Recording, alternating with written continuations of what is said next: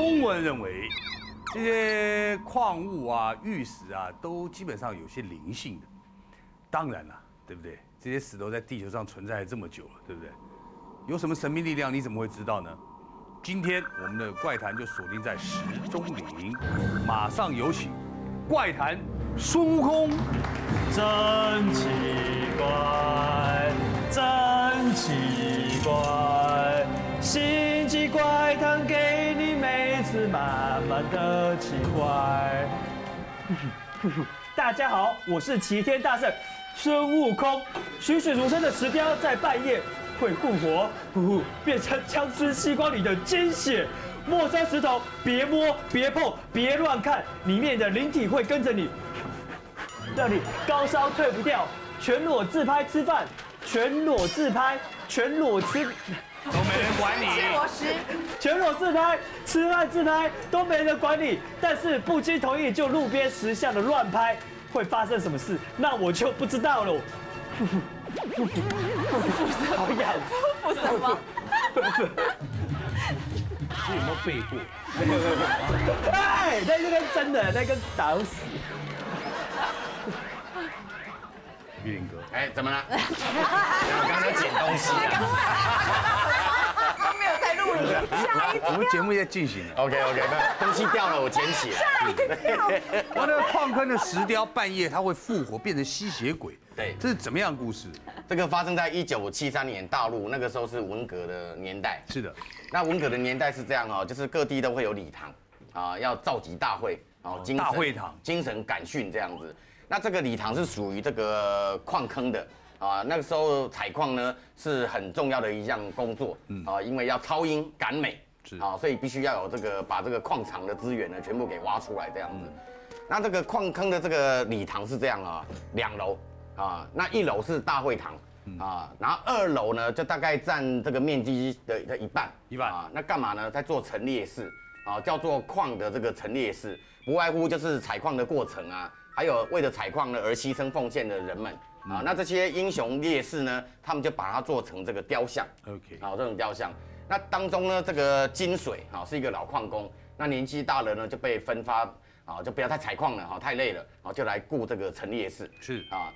那这个金水呢守了几年了，相安无事啊。有开始呢，就突然从某一天开始，某一天，他的睡觉的房间呢是在一楼啊，一楼的一个角落，那楼上就是陈列室。是是他就觉得楼上呢，感觉上有人在走动的声音。哎呦，啊，那楼上不就是那些雕像吗？跟照片吗？那有人在走动，这听起来十分诡异。嗯，好，而且那么晚了，谁会去参观呢？是所以呢，他就拿着手电筒，好上楼去一探究竟。巡查，门一打开，手电筒一照，嗯，好好的啊，嗯，那个雕像也各安其位啊，也没什么异状啊，哎，是不是自己啊幻听幻觉？然后呢，就啊没事没事，又回去睡觉了。可是接连好几天，都听到有人在走动的声音，特别是晚上十二点过后，嗯，他就跟上级讲，那上级想说，那你会怕是不是？你会怕，我要不要帮你多派两个人？嗯，于是呢，就从民兵当中挑了两个不怕死的，啊，一起跟这个金水，啊，睡在同一个房间。有什么异状的时候呢，三个人比较可以壮胆啊去查看这样子。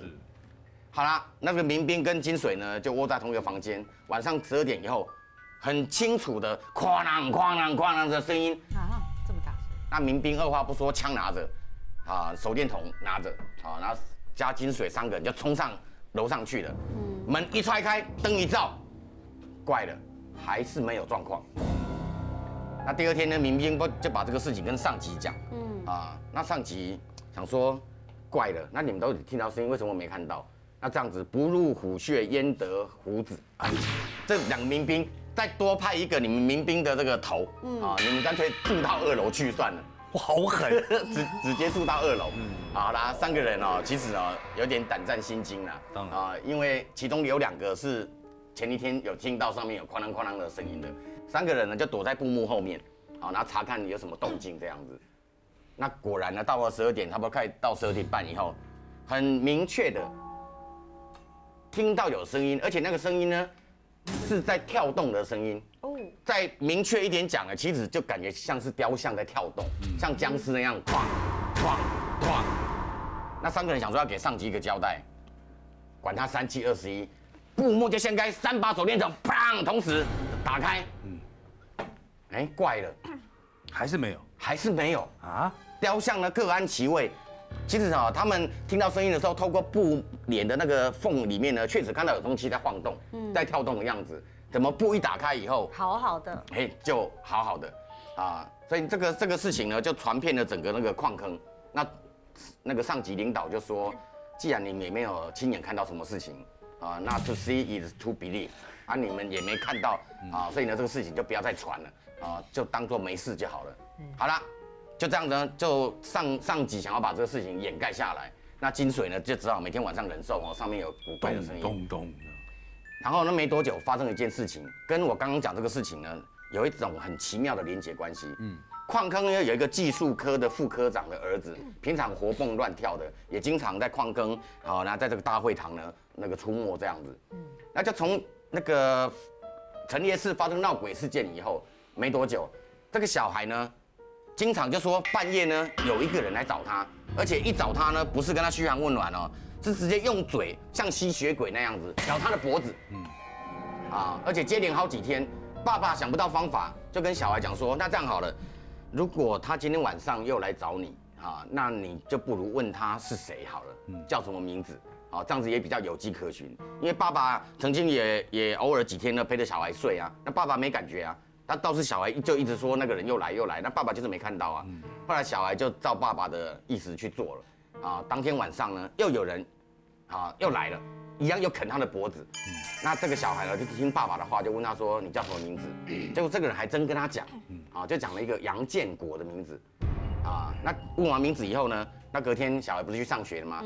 发生更离奇的事情，小孩呢，在那个学校上课当中呢，本来是站着的哦，突然砰就昏倒在地上了，然后送去检查贫血。哎呦，那个血红素。好，然后血流不足这样子，嗯，好啦，那爸爸就觉得这个事情啊，一定得要查个清楚，啊，所以呢，就透过哎比较老的，然后跟矿坑关系比较好的，或者是比较熟悉矿坑的过去的人，就问就打听说有没有一个叫杨建国的，问东问西问东问西问，被他问到了，有啊，有杨建国这个人啊，但他已经死三十年了，嗯，三十年前呢，他在那个开矿的时候呢，那个矿呢。坍塌啊，那不晓得是被饿死的还是被砸死的。那一讲以后呢，这个小孩的爸爸突然整个大彻大悟，想说好像陈列室里面真的有一个雕像，而且真的有这个故事，就叫做杨建国。嗯，那有一天呢，这个副科长就跟这个金水啊讲好，说我们的晚上呢去陈列室呢拍个照，把那个所谓杨建国的那个照片那个雕像拍个照这样子。后来晚上就去了，就拍照。那拍照干嘛呢？隔天给小孩指认说，嗯，是不是他？是不是他？那小孩看说不出的亲切感，就是他，就是他，就是他，哦，就是他都那个咬我的脖子这样，应该是恐惧感吧？为什么要亲切感？没有啊，人有时候是这样，是看到自己熟悉的人啊，啊，啊，小孩子有时候懵懵，就他老咬我，对，然后然后然后呢，慢慢的呢，真相呢有点这个大白浮出水面了，啊，那这个人，这个人都死三十年了，嗯，那为什么这个时候又现身？啊，我讲的现身是说那个雕像一直都在啊，那为什么要变成鬼怪呢？那为什么要去对这个小孩不利。啊？去去去吸他的血呢？嗯，金水呢一样呢，一如往常又在那个那个陈列室的下面睡觉了，啊，他就听到陈列室二楼通往一楼的那个木木木板做的楼梯啊，有人在走动，哐哐啊，因为木板楼梯，所以声响呢非常的明显，砰砰，透过窗帘一看。陌生人，因为只看到背影，然后再看到样子，大为吃惊，因为他想起来了，这不就是那个雕像吗？嗯，怎么雕像自己走起路来了？杨建国，所以呢，二话不说，拿着手电筒，然后拿着木棒，好就冲出去。一冲出去以后呢，这个雕像跑得比他更快，砰砰砰砰，有点像兵马俑，好砰砰砰砰砰就就跑，好那金水就追出去，然后呢边追边吆喝说。快出来啊！快出来啊！那那个年代大家很警惕嘛，只要有人有人一喊声音呢，大家一定会出来帮忙的嘛。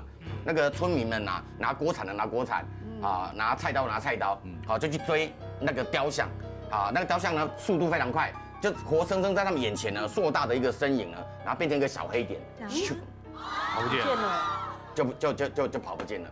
然后然后大家不知所措，那金水就说那个那个是二楼那个雕像，那村民说可能吗？不可能吧？你是老眼昏花，不然我们去二楼看看，看那个雕像还在不在。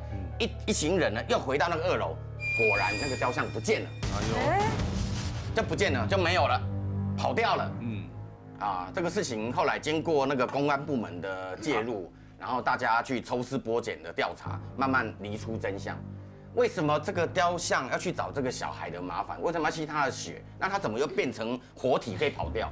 原来是这个小朋友啊，因为学校会带队去参观这个陈列馆，那这小孩子调皮，在陈列馆里面跑来跑去呢，不小心受伤，好，那个血呢就滴在这个杨建国的雕像上面。你知道这个雕像呢，尘封了三十年，吸收到活血，所以等于就是还魂了。但是血还不够，吸不够，不足以让它变成活体可以跑走。所以呢，它必须要就跟吸血鬼一样，必须要吸更多的血。所以那段时间呢，才会每天晚上呢，好去找这个小朋友，要吸够。好，那天会跑走的那一天，就是他已经吸足吸够了，好，那个精气神呢都已经恢复了，嗯，好，所以呢就变成活体呢，好，变成有灵的一个灵体呢，跑掉了，就再也没回来了。就再也没有。所以各位，如果哪一天你跟人家这个认识朋友，人家自我介绍是杨建国的时候，你要问他说本来是不是一个石头？他会跟你讲。你好，我是石头杨建国。好幽默，好，后来他加入五月天嘛，有无聊哎，对对，有无聊哎，